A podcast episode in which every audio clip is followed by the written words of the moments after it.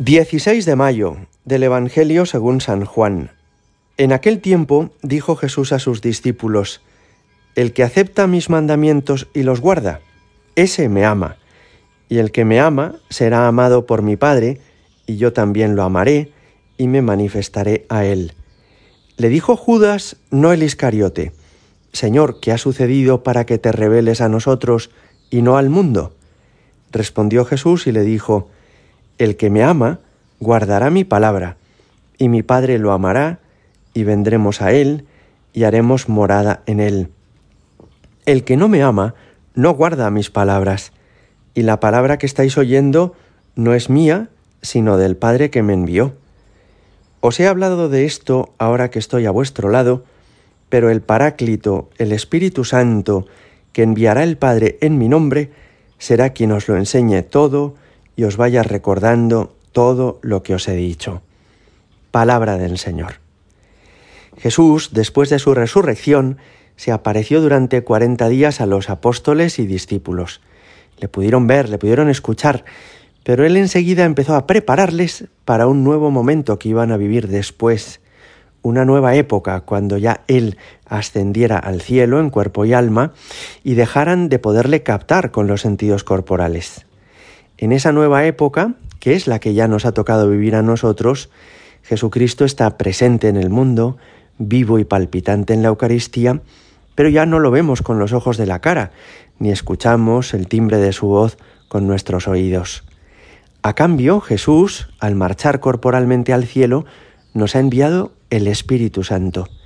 Y hemos salido ganando porque ahora ya no tenemos a Dios a nuestro lado, como cuando los apóstoles tenían a Jesús en la barca o en la orilla del lago de Tiberíades, no lo tenemos cerca de nosotros, a nuestro lado, sino que podemos tener a Dios en nuestro interior. El envío del Espíritu Santo precisamente realiza esto, que Dios pueda vivir en nosotros, no ya cerca de nosotros, sino en nuestro interior. Y eso es todavía más grande y más importante. En estos próximos días vamos a escuchar en el Evangelio de la Misa a Jesús que nos habla sobre el Espíritu Santo. Recordamos todos que aprendimos desde pequeños que Dios, que es uno solo, es al mismo tiempo tres personas, Padre, Hijo y Espíritu Santo. Nos cuesta menos imaginar cómo es el Padre y el Hijo. Al Hijo, porque lo hemos visto, ha venido a nuestro mundo, con un rostro humano, con una sonrisa humana, con un corazón humano como el nuestro. Al Hijo, lo conocieron los apóstoles personalmente, la Virgen lo tuvo en sus brazos, San José lo tuvo ayudándole en la carpintería. Al Padre también lo podemos imaginar, porque Jesús nos ha hablado de él y nos ha puesto parábolas, por ejemplo la del Hijo Pródigo, que nos ayudan a entender cómo es la ternura y la misericordia de Dios Padre. Pero nos cuesta más imaginar al Espíritu Santo. No tiene una forma humana, no tiene corporalidad y entonces se nos escapa de alguna manera. Y es muy bonito que cuando le preguntan los apóstoles a Jesús por el Espíritu Santo, Jesús no, no, no, nos habla directamente de él, sino que habla del efecto que produce en nosotros, de la consecuencia que se obra en nosotros cuando recibimos el Espíritu Santo.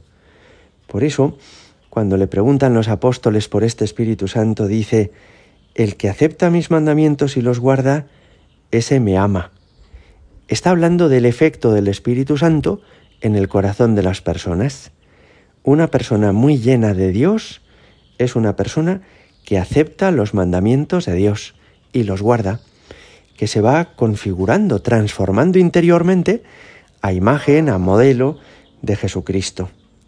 Dice también el Señor, el que me ama guardará mi palabra y mi Padre lo amará, y vendremos a Él y haremos morada en Él.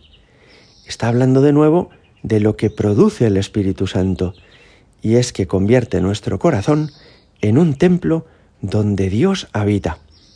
Una persona que está llena del Espíritu Santo, que vive en gracia de Dios, es una persona en la que vive Dios, el Padre, el Hijo y el Espíritu Santo. A esto es a lo que los maestros de espiritualidad llaman la inhabitación del Espíritu Santo en nuestras almas. De la misma forma que un templo, una parroquia, puede estar hecha de, de ladrillo o de piedra, pero en su interior habita Dios en el sagrario, una persona bautizada que vive en gracia de Dios, aunque exteriormente sea idéntica a las demás, corporal, con algunas enfermedades, con los achaques propios de la vejez, interiormente está inhabitada por Dios mismo. Y esto hace de nosotros, como os decía, un templo sagrado. También, hablándonos del Espíritu Santo, dice Jesús que el Espíritu Santo que enviará el Padre en su nombre será quien os lo enseñe todo. Y esto nos llama la atención. En la vida tenemos muchas personas que nos hacen de maestros en la fe.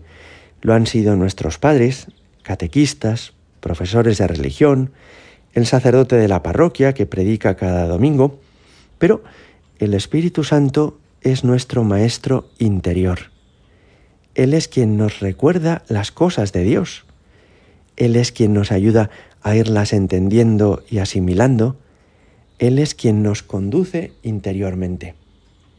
Por eso se decía que aunque uno puede tener en su vida un confesor o un director espiritual, el verdadero director espiritual que va conduciendo nuestras almas a la santidad es el Espíritu Santo.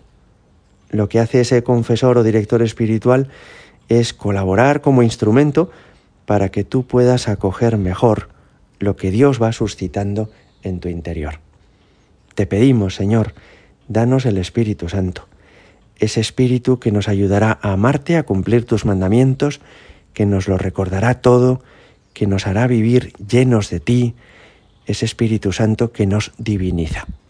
Gloria al Padre y al Hijo y al Espíritu Santo, como era en el principio, ahora y siempre y por los siglos de los siglos. Amén.